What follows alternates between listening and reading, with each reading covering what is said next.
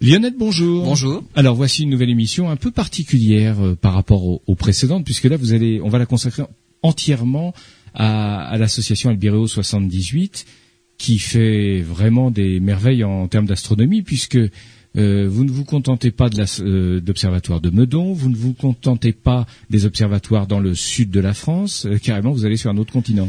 Ah oui, alors quand on dit on se contente pas de Meudon, alors de temps en temps on fait des sorties à Meudon, de temps en temps, à l'époque où Meudon organisait des, des séances publiques d'observation, on participait à tous ces événements-là, bien évidemment. Bien sûr, bien sûr, euh, Non, là l'idée, voilà, c'est la, on va dire, c'est la grande mode actuellement, c'est de faire du remote. Alors on appelle ça entre nous du remote. En fait, c'est piloter des instruments à distance oui. Euh, alors le but principal, bah, c'est simplement là où il y a du ciel bleu, parce que chez nous, ça fait un moment déjà qu'on l'attend le ciel bleu. Donc le beau temps, c'est pas chaque soir, et donc l'astronomie, bah, on se repose bien en ce moment. Et donc l'idée, c'est d'avoir un instrument finalement euh, bah, sous un ciel dégagé pour pouvoir quand même faire de l'astronomie. Donc piloter à distance un instrument, ça, ça s'appelle du remote, c'est-à-dire c'est déporter. C'est un terme anglais hein, pour celles et ceux qui n'avaient pas compris. du remote. Donc c'est un terme anglais, euh, télécommandé voilà à distance. Euh, et donc c'est réussir à faire de, de l'acquisition des images. Il y a deux façons de faire ça. Soit on utilise des instruments qui sont disponibles sur Internet et on se loue les instruments. Il y en a beaucoup. Oui soit, et nous c'est ce qu'on a décidé de faire et on verra pourquoi, on est allé nous-mêmes s'installer nos propres instruments et on fait ce qu'on veut avec. Voilà, mais alors il faut savoir pour nos auditeurs qu'ils sont allés très loin puisqu'ils sont partis pour l'Amérique du Sud, ils sont partis au Chili. Voilà, on en reparle dans quelques instants. Alors Lionel, donc euh, nous parlons exclusivement de, l'association Albiro 78 et de, de, cette aventure qui pendant 15 jours euh, vous a mené au, Chili. Chili parce que c'est c'est l'été en ce moment et tout simplement comme vous le faisiez remarquer dans la première partie, eh bien euh, quand vous y êtes allé c'était l'été et, et, tandis qu'en France c'était le ciel gris et les nuages et le froid. Alors Comment ça s'est passé et pourquoi, si vous pouvez rentrer dans les détails, pourquoi êtes-vous parti au Chili? Il n'y avait pas possibilité d'aller un peu plus près de chez nous Alors le Chili, en fait, c'est un beau pays. Hein. C'est une deuxième étape. Alors on va commencer par la première étape.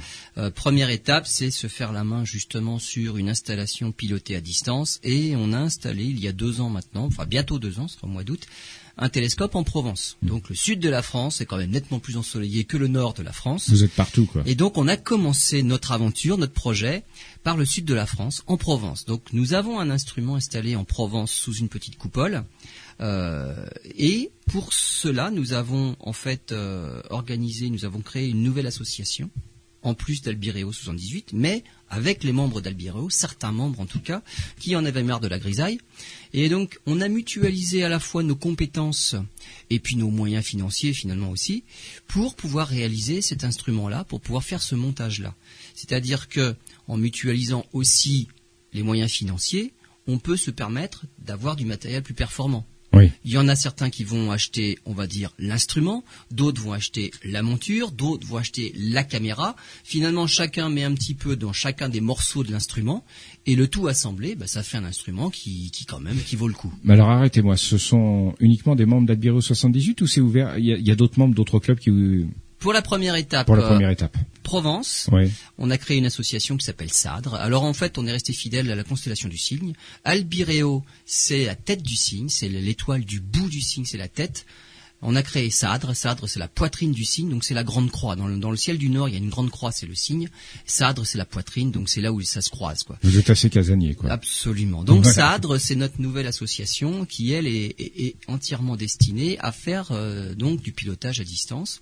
Euh, pourquoi cette association-là? Parce que il faut quand même louer la, coupole dans laquelle on se trouve. Donc on loue l'emplacement et c'est la cotisation en fait de, l'association qui permet la location mensuelle de cet emplacement-là en Provence. Maintenant tout le reste est à nous et donc euh, on a monté un instrument. On a, on a utilisé, alors on a utilisé des logiciels qui existent, on en a développé quand même beaucoup. On a développé une interface internet parce qu'en fait ce qui se passe c'est que il y a une connexion Internet pour commander l'instrument.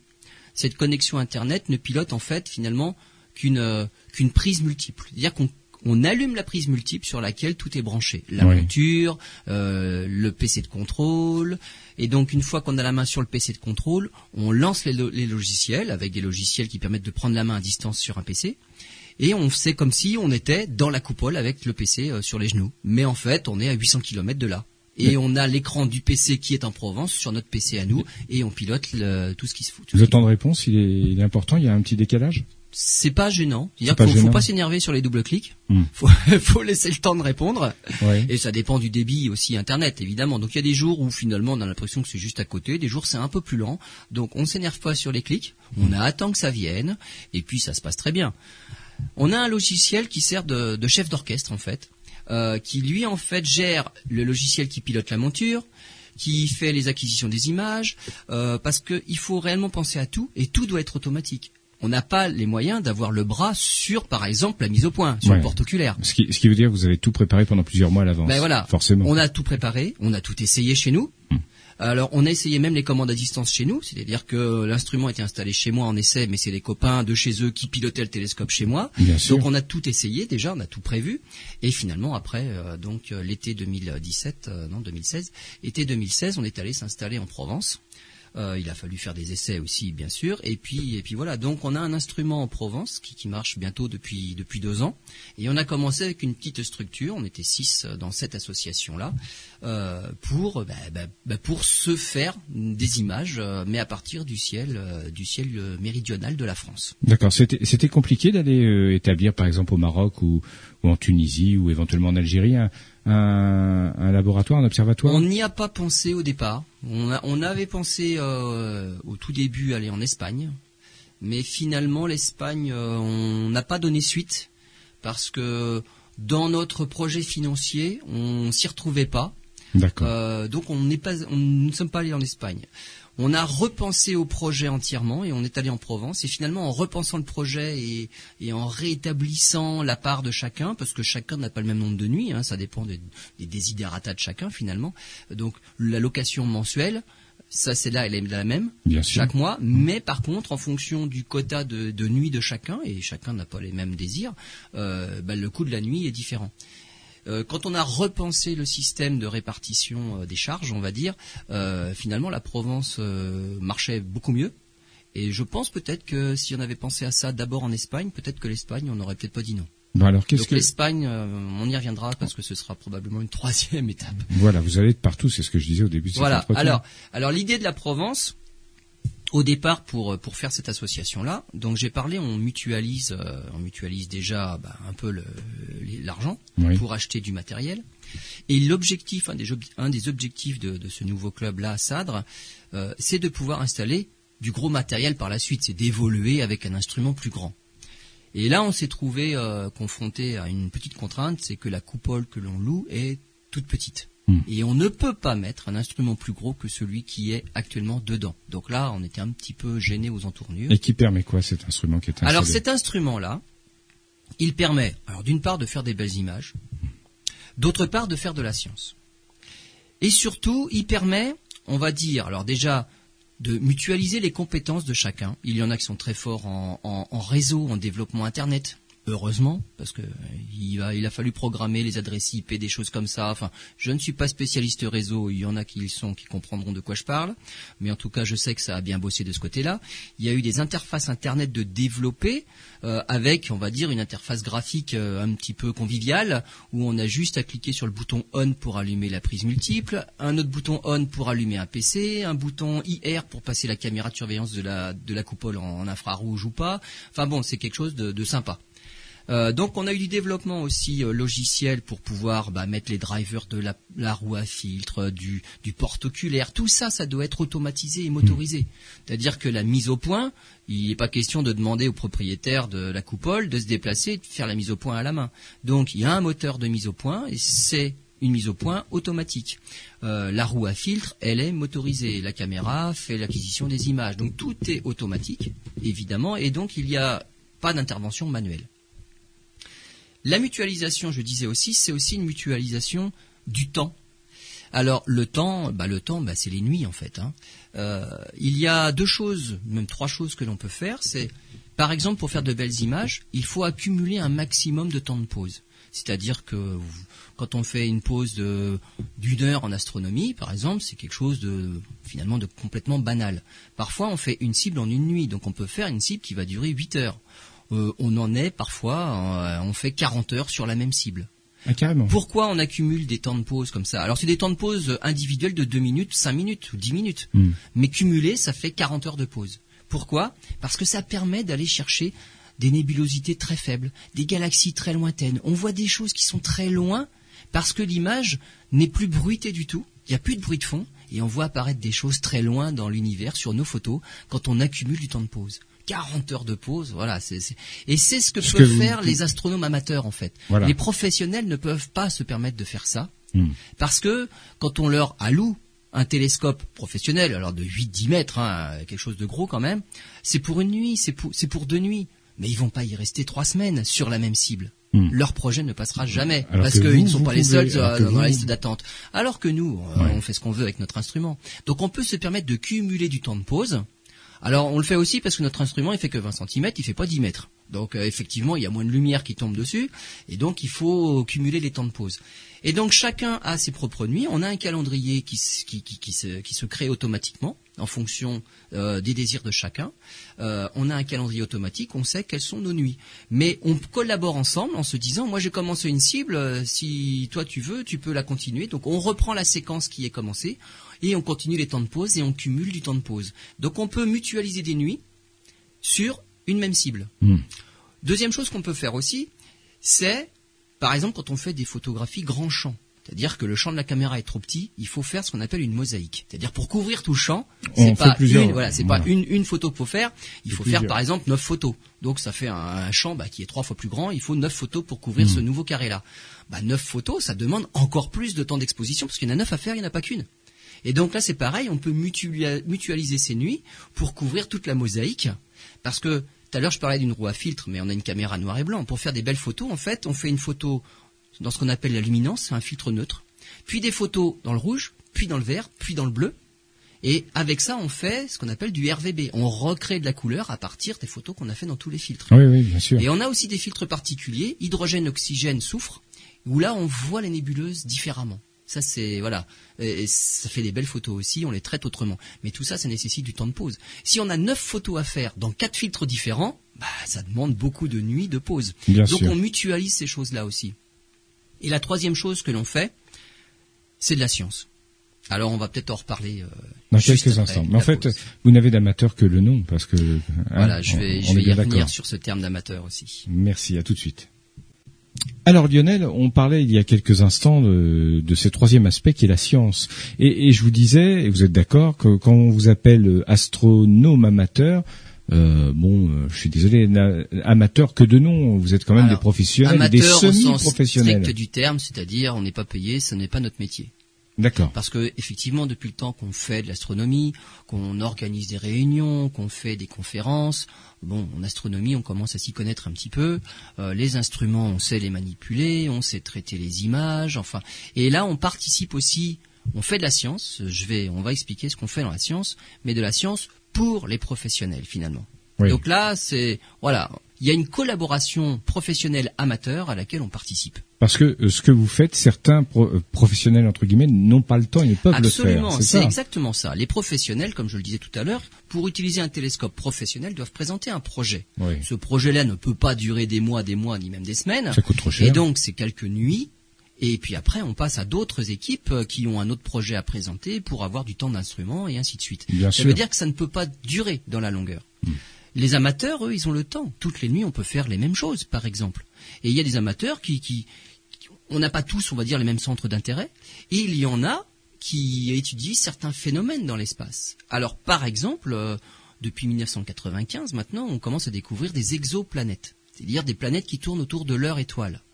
On a un satellite très connu, c'est Kepler, qui lui photographie le ciel systématiquement et trouve des candidats potentiels. Mais Kepler et toute la base de données générée par le satellite Kepler nécessitent de confirmer ces exoplanètes-là. C'est-à-dire que là, il y a une étoile candidate avec une planète autour, euh, il faut vérifier. Oui, bien sûr. Eh ben, c'est à la portée des amateurs. C'est-à-dire qu'on va vérifier effectivement est-ce qu'il y a une planète qui tourne autour. Grosso modo, les, les- les spécialistes et les professionnels vous donnent de la donnée, à vous de la traiter. Alors, c'est même pas ça. C'est même pas comme donnent- ça. Non, non, non, non. Les données n'y sont pas. C'est à nous de trouver les données. C'est-à-dire, eux, ils ont les hypothèses. Là, on a Vérifier. Là, on a un soupçon. D'accord. C'est du brut et à vous de. Il des- y a- alors, il y a non, il y a juste un soupçon de planète Un autour soupçon. de cette étoile-là.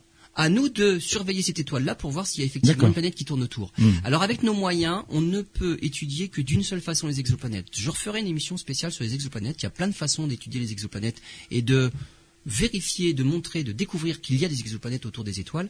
La façon la plus facile pour les amateurs, c'est les transits. C'est-à-dire l'exoplanète l'orbite est vue par la tranche et elle passe juste devant son étoile. Et à ce moment-là, l'étoile perd un petit peu de luminosité puisqu'en fait, il y a juste le disque de la planète qui va en masquer une petite partie. Et donc ça, c'est quelque chose qui va se passer régulièrement au cours de l'orbite, évidemment. À chaque fois que l'exoplanète va passer entre l'étoile et la Terre, l'étoile va perdre un tout petit peu de sa luminosité. De l'ordre de 1% parfois. C'est pas énorme. Mais ça, on peut le mettre en évidence. Et les amateurs peuvent se permettre de passer toutes les nuits, s'ils veulent, à la recherche et à la confirmation de ces exoplanètes que Kepler a soupçonné. Et donc dans le bestiaire de ce que Kepler euh, a en stock, on va dire, il y en a 4000 à confirmer. Il y a du choix. On peut, se prendre la liste hein. dans l'ordre et puis on se dit, bon, ce soir c'est celle-là, ce soir c'est celle-là. On a des soupçons de, on va dire, de période de rotation. Et on a des éphémérides déjà qui existent. À nous de vérifier si effectivement les éphémérides, ah bah oui, euh, à partir de telle heure ce soir, normalement il y a un transit, on vérifie. Et les amateurs peuvent se permettre de le faire nos données, il faut qu'elles soient quand même assez rigoureuses, on va dire. Si on fait ça à la va-vite et on fait ça n'importe comment, ça n'a aucune valeur scientifique. Non, Finalement, ce que l'on va trouver ne pourra pas être exploitable. Vous avez forcément des protocoles à respecter. Donc, on a des protocoles à respecter. On ne hmm. fait pas ça n'importe comment. Il faut quand même que les mesures ne soient pas entachées de barres d'erreur monstrueuses, sinon on peut rien mesurer du tout.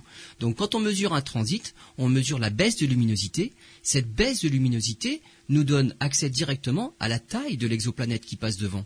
S'il y a trop d'erreurs parce qu'on a fait ça n'importe comment, bah finalement la taille, ça va être euh, peut-être un facteur 2 ou 3, ça devient ridicule.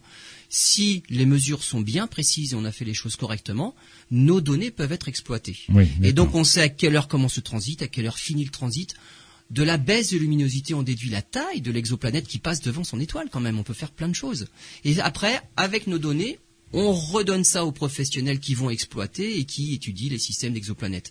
Donc on peut faire plein de choses à condition d'être rigoureux. Les amateurs sont maintenant rigoureux, ils font quand même des choses extraordinaires. Donc les exoplanètes, ça a été une chose que les amateurs peuvent faire depuis, bah, depuis quelques années maintenant, depuis 95. Autre chose plus facile, c'est par exemple les étoiles variables. Toutes les étoiles ne sont pas comme le Soleil, avec, on va dire, un flux constant de rayonnement et euh, la puissance qui arrive sur Terre est constante. Alors, elle n'a pas été toujours constante dans le temps. Hein. Le Soleil est né, euh, il a commencé à, rayonner, il évoluera dans ce temps. Donc, ce ne sera pas constant dans le temps, mais on, dire, on peut dire qu'au cours d'une vie humaine, humaine et même largement plus, c'est stable. C'est quand même assez constant. Il y a des étoiles qui ne sont pas du tout le cas. Des étoiles qu'on dit variables. C'est-à-dire qu'à la fin de la première phase de leur vie, la fusion de l'hydrogène en hélium, il y a une transformation de l'étoile jusqu'à passer à une deuxième étape où c'est la fusion de l'hélium en carbone. Entre les deux, ah entre les deux, l'étoile devient instable et l'étoile devient variable. C'est-à-dire qu'il y a des réactions plus fortes qui s'enclenchent, ça fait dilater l'étoile, mais en dilatant, l'étoile se refroidit, donc les réactions s'arrêtent. Si les réactions s'arrêtent, l'étoile se recontracte à nouveau, puis elle se réchauffe puisqu'elle est plus compactée, et donc ça se réenclenche, et donc on voit bien il y a un effet de, de va-et-vient. L'étoile gonfle, l'étoile dégonfle, elle enfle, elle désenfle. En fait, elle devient chaude, moins chaude, chaude, moins chaude. Et du coup, sa luminosité varie. Chez les petites étoiles type Soleil, l'étoile type de ce type de variable-là, c'est une étoile de la constellation de la Lyre, et donc c'est RR. Donc l'étoile type, le prototype de ces étoiles-là, des petites étoiles variables qui arrivent à la fin de leur première étape de vie, ce sont les RR lyrées. Les RR lyrées, on les étudie. Ce sont des petites étoiles. Et ce que les amateurs réussissent à mettre en évidence maintenant, c'est dans certaines d'entre elles, alors quand je dis certaines, c'est presque la majorité, mais pas toutes quand même, il y a des, défauts, on va dire, dans la variabilité. Ce n'est pas une période constante et stable. La période évolue en fréquence et l'évolution de l'éclat évolue aussi en amplitude. Donc il y a une variation en amplitude et en fréquence dans la variabilité de l'étoile. Hmm. C'est un phénomène qui a été mis en évidence euh, au siècle dernier par un russe et on appelle ça l'effet Blasco. Mais c'est quelque chose, on n'a pas encore résolu le problème. On a des soupçons, on a des hypothèses, mais pour euh, aller plus avant et développer cette histoire d'effet Blasco et de variabilité dans les étoiles RR lirées, bah, il faut en étudier plein. Et donc les, étoiles variables, on peut les étudier. Sur les grosses étoiles, pareil, à la fin de la première phase de leur vie, les grosses étoiles deviennent instables aussi. Mais comme elles sont plus grosses, on peut les voir de beaucoup plus loin. Et là, l'étoile type, c'est l'étoile Delta Céphée. Et elles font partie des céphéides. C'est ce qui avait permis à Henrietta Leavitt de découvrir, par exemple, des céphéides dans le grand nuage de Magellan. Donc c'est une galaxie satellite de la nôtre. Et les céphéides, par contre, elles, sont super régulières. Alors là, je vais régulière, c'est entre guillemets. Il y a une relation entre leur période, la période de variabilité de l'éclat, et leur éclat intrinsèque et leur puissance, on va dire. Ça nous donne accès directement à la distance de l'étoile. Si on mesure une céphéide dans la galaxie d'Andromède, c'est ce qu'avait fait Edwin Hubble en 1923. On mesure des céphéides dans la galaxie voisine. On mesure la, luminosité de la céphéide que nous on perçoit depuis la Terre et on mesure la période. On revient sur la, sur la formule, la fameuse formule qui donne une relation entre la période et la luminosité. Si on mesure la période, on en déduit la puissance intrinsèque de l'étoile. Et si nous on la voit avec telle luminosité, alors c'est qu'elle est à telle distance. C'est comme ça qu'on a découvert d'un seul coup que ce qu'on appelait jusque-là la nébuleuse d'Andromède, c'est une galaxie à part entière. Ah, carrément, oui. Et à l'époque, on pensait qu'elle était à un million d'années-lumière parce que malheureusement, on n'avait pas encore découvert qu'il y avait deux types de céphéides. Et on avait confondu les deux types et on avait appliqué la mauvaise formule. En trouvant le deuxième type de céphéide, on a réévalué la formule et finalement c'est pas un million d'années-lumière, c'est deux millions et demi d'années-lumière. C'est encore plus loin. Encore plus loin. Et là on a découvert, ça y est, les galaxies, ce qu'on appelait les nébuleuses. Bon, tout, était sur, sous le terme de nébuleuse. Tout un tas de nébuleuses spirales, en fait, c'était des galaxies à part entière. Les amateurs peuvent étudier des céphéides. les amateurs étudient les RR Lyrae, les exoplanètes. Et en fait, les professionnels, certains sont spécialisés dans ces étoiles-là. On veut étudier les phénomènes qui régissent ces variabilités, cette période d'instabilité avant que l'étoile ne devienne en fait une géante. La phase suivante, quand l'hélium fusionne, on est dans la phase des géantes ou des supergéantes pour les grosses étoiles, type céphéide. Voilà, et là c'est à nouveau stable. Le Soleil, quand il passera, donc là il est pour l'instant dans la première partie de sa vie, il deviendra RR Lyrae, c'est-à-dire variable avant d'enclencher la deuxième phase, c'est-à-dire la fusion de l'hélium. Mais quand le Soleil sera à nouveau stable dans la fusion de l'hélium, il va gonfler, il deviendra une géante rouge, et il devrait avoir à peu près une taille telle qu'il atteindra l'orbite de la Terre. Donc il faudra avoir déménagé parce qu'il fera un petit peu chaud au niveau de la pour, Terre. pour vos observatoires, il faudra être ailleurs. Hein. Oui, parce que ouais, il fera peut-être pas beaucoup de nuit non plus, et puis voilà. Absolument. Donc voilà, on, les astronomes amateurs et amateurs non professionnels non payés peuvent contribuer à l'étude de toutes ces choses-là parce qu'on est très nombreux on a du temps à fournir et si on est un peu passionné par ce genre de phénomène-là, au moins on se rend compte que dans le ciel tout n'est pas immuable. Il y a des étoiles qui vivent, il y a des étoiles qui sont variables. Voir une planète passer devant son étoile en direct, ah ça y est, il y a une baisse de luminosité, je l'ai vu passer devant son étoile. Vous restez plusieurs nuits de suite, ça y est, vous avez trouvé la période de révolution. Et pour la plupart des planètes, la période de révolution, c'est quelques jours. Donc il n'y a pas besoin d'attendre longtemps pour la revoir passer. C'est pas comme dans notre système solaire, euh, où Pluton, faut attendre 249 ans pour la revoir passer, par exemple. Donc voilà, les exoplanètes que l'on trouve sont des exoplanètes proches, et finalement on peut se dire, ça y est, elle est repassée, je la vois repasser, je la vois repasser. Et il y a certaines exoplanètes un peu bizarres, et on se demande toujours ce qui tourne autour de l'étoile. Ça aussi, ça fera partie d'une émission spéciale exoplanète. on fait une pause, on se retrouve tout de suite. Alors Lionel, vous nous avez expliqué à quoi servent les, astronomes amateurs, pourquoi vous aviez installé un observatoire euh, dans le sud de la France, parce que les conditions météo sont, meilleures, mais ça ne suffit pas pour faire toutes les euh, observations que vous souhaitez faire. Euh, vous avez décidé de prendre une grosse décision, de faire, de partir, on va le dire, dans une aventure quand même. Alors carrément, voilà, euh, on a, changé de dimension du projet. Euh, on a décidé, puisque la coupole de Provence n'était pas assez grande pour euh, atteindre un des objectifs de notre association SADRE, c'était de mettre quand même un instrument plus important que 20 cm, il a fallu qu'on déménage. les connaissances faisant, on s'est retrouvé au Chili. Voilà, donc on est chez un Français qui accueille euh, des astronomes, qui accueille des touristes. Hein, on peut faire du tourisme au Chili, mais il avait aussi lui, il, proposait, il propose toujours hein, ses propres instruments à l'observation du ciel, mais de l'hémisphère sud cette fois-ci. Hmm. Et euh, j'ai J'étais déjà allé au Chili euh, chez lui, mais simplement pour aller observer le ciel magnifique de l'hémisphère sud, découvrir les nouvelles constellations de eh oui, sud. Ce qu'on ne voit pas en France forcément, l'hémisphère nord. Alors on voit quand même la même chose qu'en France. Alors pas tout, hein. la petite ours, du coup, on la voit plus. Euh, la grande ours, euh, ben, elle est pas toujours au-dessus de l'horizon. Mhm. alors que pour nous elle est circumpolaire, c'est-à-dire qu'on la voit tout le temps, elle se couche jamais, elle passe au ras de l'horizon nord, mais elle, s'y couche jamais. Alors qu'au Chili, bah il y a une partie du temps où elle passe en dessous. Mhm. Par contre, bah ben, on voit des choses qui sont bien plus au sud et des choses qu'on ne voit jamais dans l'hémisphère nord. L'occasion, euh, en discutant, c'est est née du et on est arrivé à se mettre d'accord. C'est pourquoi ne pas faire du remote bah, chez lui aussi au Chili. Hmm. Donc l'idée a mûri, l'idée a fait son chemin et effectivement, bah, le projet euh, a démarré. Parmi le premier groupe de Provence, certains ont migré vers la deuxième structure Sadre, toujours euh, la même association pour gérer les, les instruments à distance. Et maintenant, nous sommes 14. Donc, certains du premier projet, plus d'autres. Là, on a élargi un petit peu. On a repris d'autres membres du club qui, nous qui se sont greffés à l'association depuis. Et puis plus même d'autres personnes que l'on connaissait par ailleurs, mais qui ne sont pas au club Albireo 78. Les places libérées en Provence ont été, on va dire, récupérées par d'autres qui ne faisaient pas partie du projet initial, pour aussi se faire la main sur, sur du remote. C'est toujours bien d'avoir des nuits avec un télescope en Provence. Quand chez nous il pleut, eh ben on ouvre la coupole et on voit la Voie lactée en Provence. Ouais. Donc les places ont été récupérées par de nouveaux arrivants. Les anciens, on va dire, ont migré vers la nouvelle structure. Et là, cette fois-ci, nous sommes 14. 14 avec un plus gros instrument. Là, on est passé à 14 pouces. De 8 pouces, on est passé à 14 pouces. Donc, on a un gros télescope de 35 cm. Et on a décidé, bah, rien de moins que de s'installer deux piliers. Donc, il y a trois instruments. On a un gros télescope de 35 cm sur l'un des piliers. Et sur l'autre pilier, on a deux lunettes en parallèle, une de 127 et une petite lunette de 71. La petite lunette de 71, cent- de 71 mm, 7 cm 1, c'est pour faire du grand champ.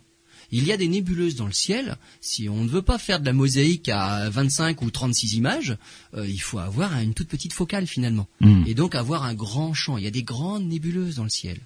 Il y a des grandes galaxies aussi, parce que dans l'hémisphère sud, il y a des choses qu'on ne voit pas de l'hémisphère nord. Oui. Et celui qui nous accueille a coutume de dire, bah chez nous, oui, il y a toujours deux nuages. La nuit, les deux nuages de Magellan. C'est-à-dire qu'effectivement, pendant les 15 jours où, j'y suis allé, là, au mois de février, pas un nuage dans le ciel. Ciel bleu. Mais la nuit, on voit les deux nuages de Magellan. Ce sont deux galaxies satellites de notre Voie lactée à nous, Ça doit être impressionnant. et on les voit à l'œil nu. Voilà. Et ça, c'est impressionnant. Alors, la Voie lactée est bien plus lumineuse dans le ciel du sud. Alors, non, en France, il y a quand même des ciels, qui, des, des cieux qui sont bien noirs. Oui. Et c'est vrai que quand on est, euh, quand il y a des lampadaires autour, la Voie lactée est quand même un peu choses, éteinte. hein. bien sûr. Euh, dans un endroit aussi reculé, un petit peu dans la montagne, euh, là le ciel est bien noir et la Voie lactée ressort, mais au premier coup d'œil, et les deux nuages de Magellan se voient très bien aussi. Un autre objet très passionnant aussi à observer, c'est l'amas du Centaure. Alors l'amas du Centaure, c'est il a fait pendant très longtemps partie de ce qu'on appelait les amas globulaires, une grosse boule d'étoiles, gigantesque boule d'étoiles. On commence à avoir de sérieux doutes sur sa nature, et on pense que c'est le reste d'une ancienne galaxie qui aurait été complètement dépouillée par la nôtre. Et il ne reste finalement que la partie centrale, le bulbe de la galaxie, donc ces étoiles-là, parce qu'on soupçonne quand même la présence d'un trou noir au centre de cet amas globulaire-là. Et en fait, c'est très probablement les restes d'une ancienne galaxie qui a été complètement dépouillée par la Voie lactée, parce que c'est la Voie lactée quand même qui est la plus grosse, et il reste que le bulbe central, dépouillé de sa matière interstellaire, des poussières, des gaz, il reste que des étoiles.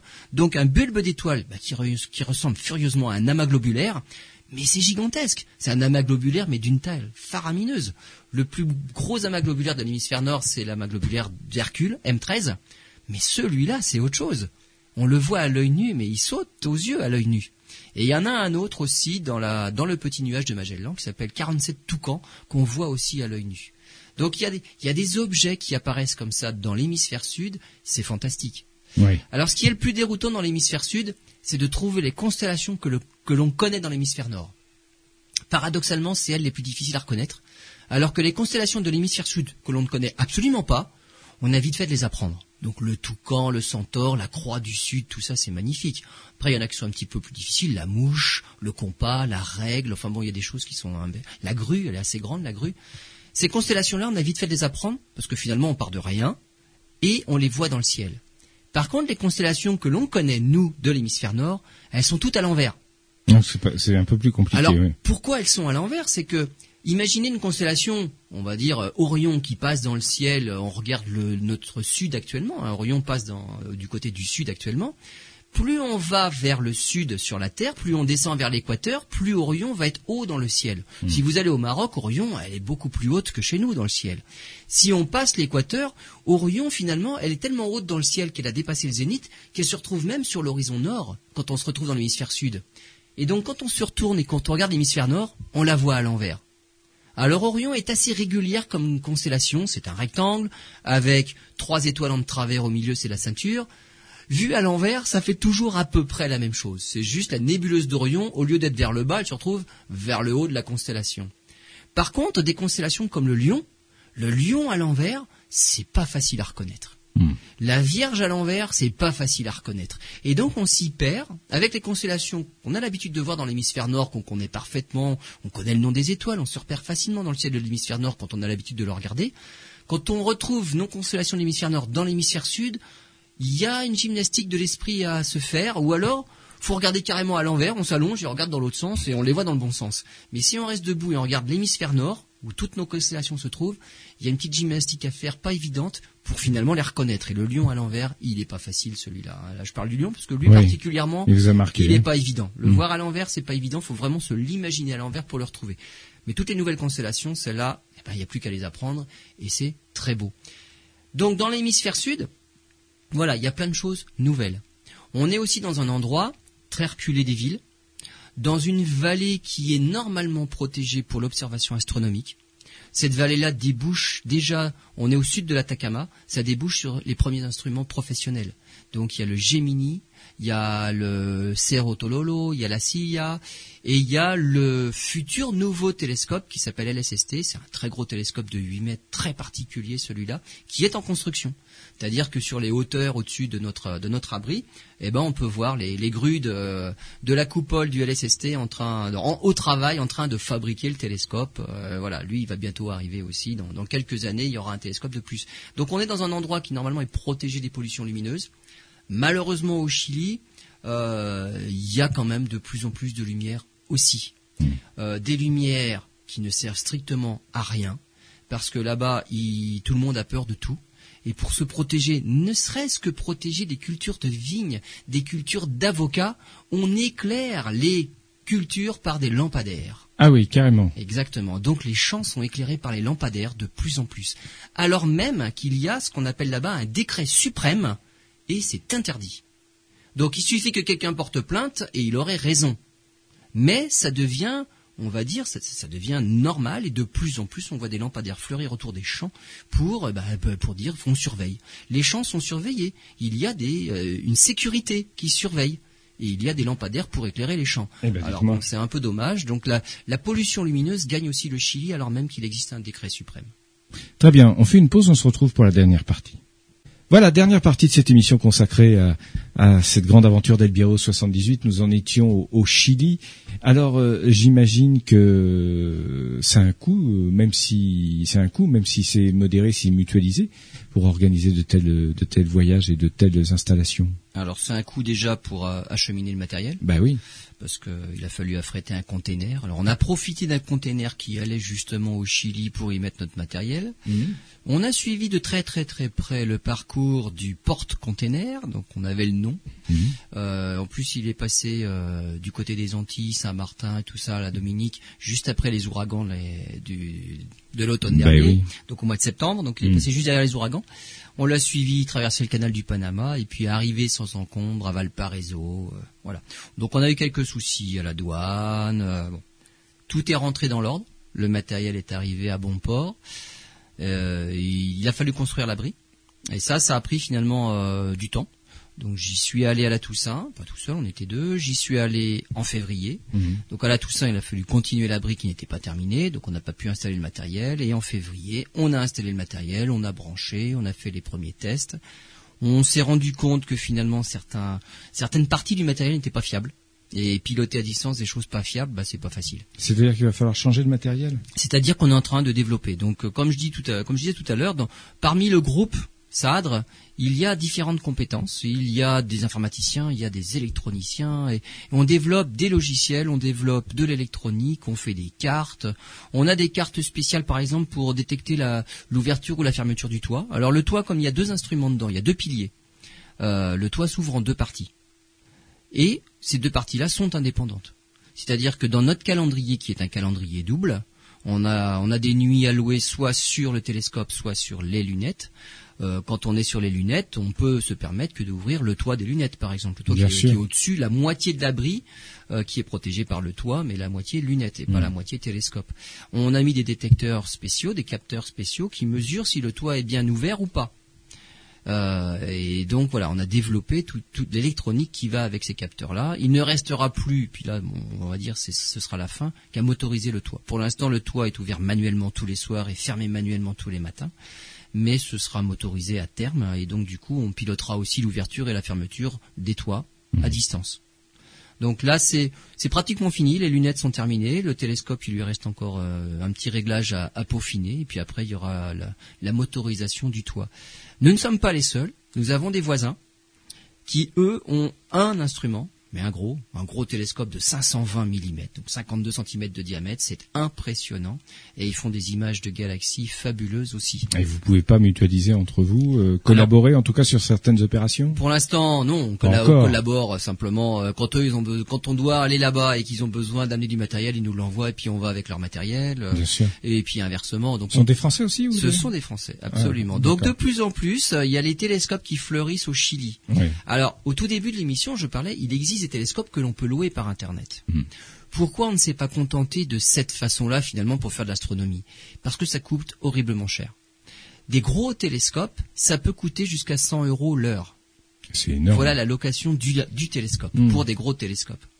Euh, au Chili, par exemple, il y a des télé- un télescope, euh, notamment auquel je pense, qui fait un mètre de diamètre, avec lequel un célèbre ama- astronome amateur anglais, Damian Pitch, pour ne pas le nommer, fait des photos fabuleuses de Jupiter, de Saturne.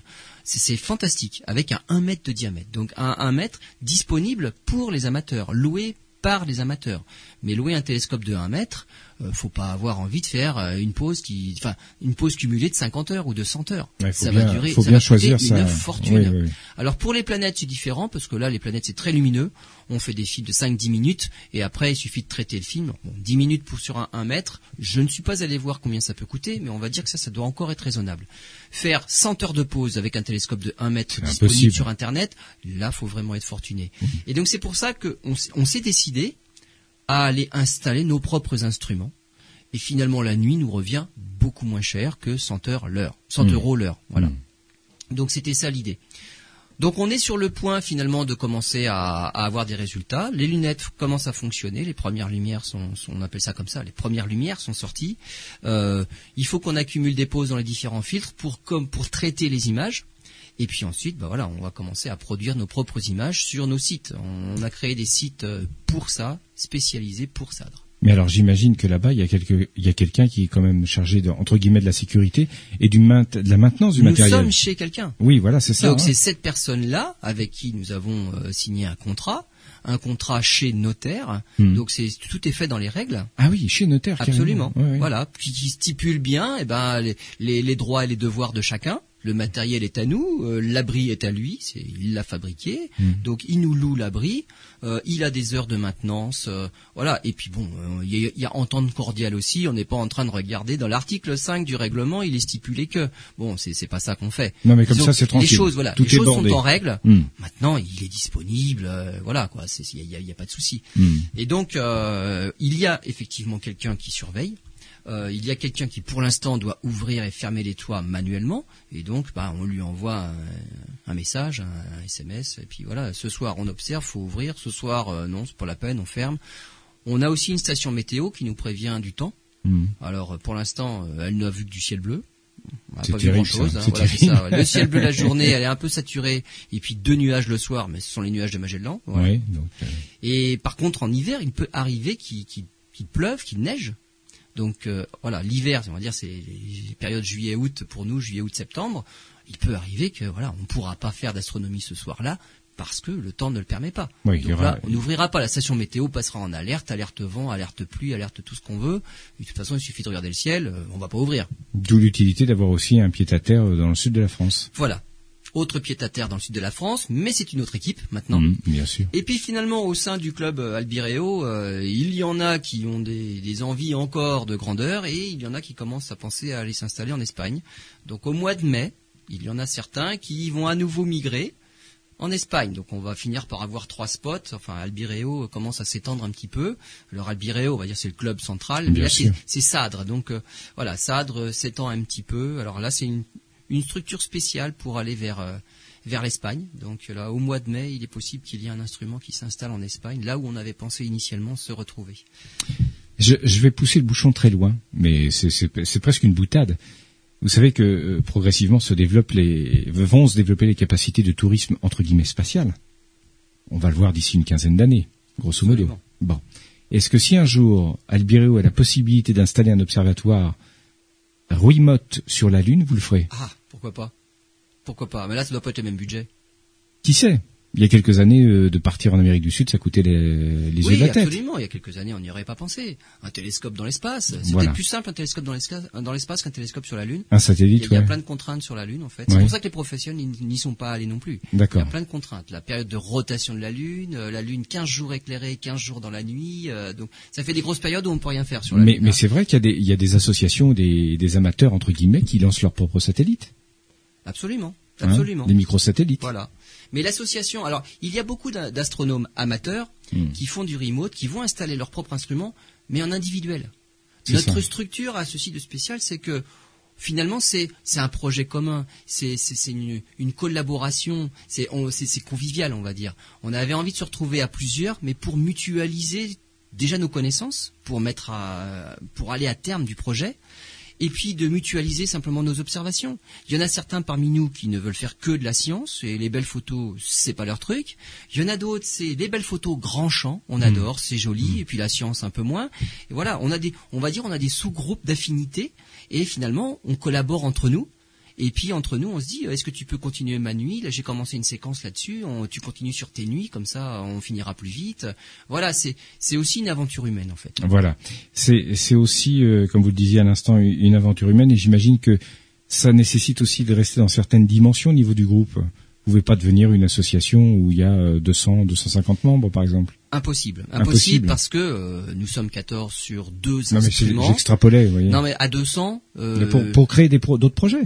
Ah pour créer. Ah, je sais pas. Pour l'instant on n'a pas. On a, on, n'est pas venu à l'idée. Mais, mais pour pour ce genre de projet-là, être à 200, ça veut dire qu'on aurait une nuit toutes les 200 Oui, nuits sûr. chacun. Ça fait Non, une nuit c'était par pas an, du tout mon propos, Donc hein. là, là, ça marcherait pas. C'est pas pas viable. C'est pas Mm. viable. Donc pour ceux qui ont investi dans du matériel, Bien sûr. leur dire euh, vous avez une nuit par an, c'est un un, peu peu dommage. C'est un peu dommage. Donc à 14, Hmm. finalement, on a quand même plusieurs nuits dans le mois qui sont réparties sur les deux setups, hein, les, les deux piliers avec les deux différents instruments. Et puis pour chaque instrument, il y a des choses différentes à faire. Le gros télescope, ce sera plus pour les galaxies, plus pour des nébuleuses petites, nébuleuses planétaires, des amas globulaires, des choses comme ça. Et puis les petites lunettes, ça va être pour le grand champ. Euh, les petites lunettes ou le télescope, ça peut être pour la science. Là, finalement, c'est un peu indépendant. Donc, on va pouvoir faire plein de choses, des choses qui nous intéressent, et surtout, on aura plein de nuits dans l'année pour le faire. Et on ne sera bah, pas coincé à cause du temps, avec du beau matériel qui dort dans nos sous-sols, et puis qu'on ne peut pas sortir parce que de toute façon, il fait pas beau, et donc on pourra rien faire avec. Bon, bah très bien. Ben, on aura l'occasion d'en reparler euh, lors des suites données à, ce, à cette grande aventure. Absolument. Merci Lionel, à bientôt.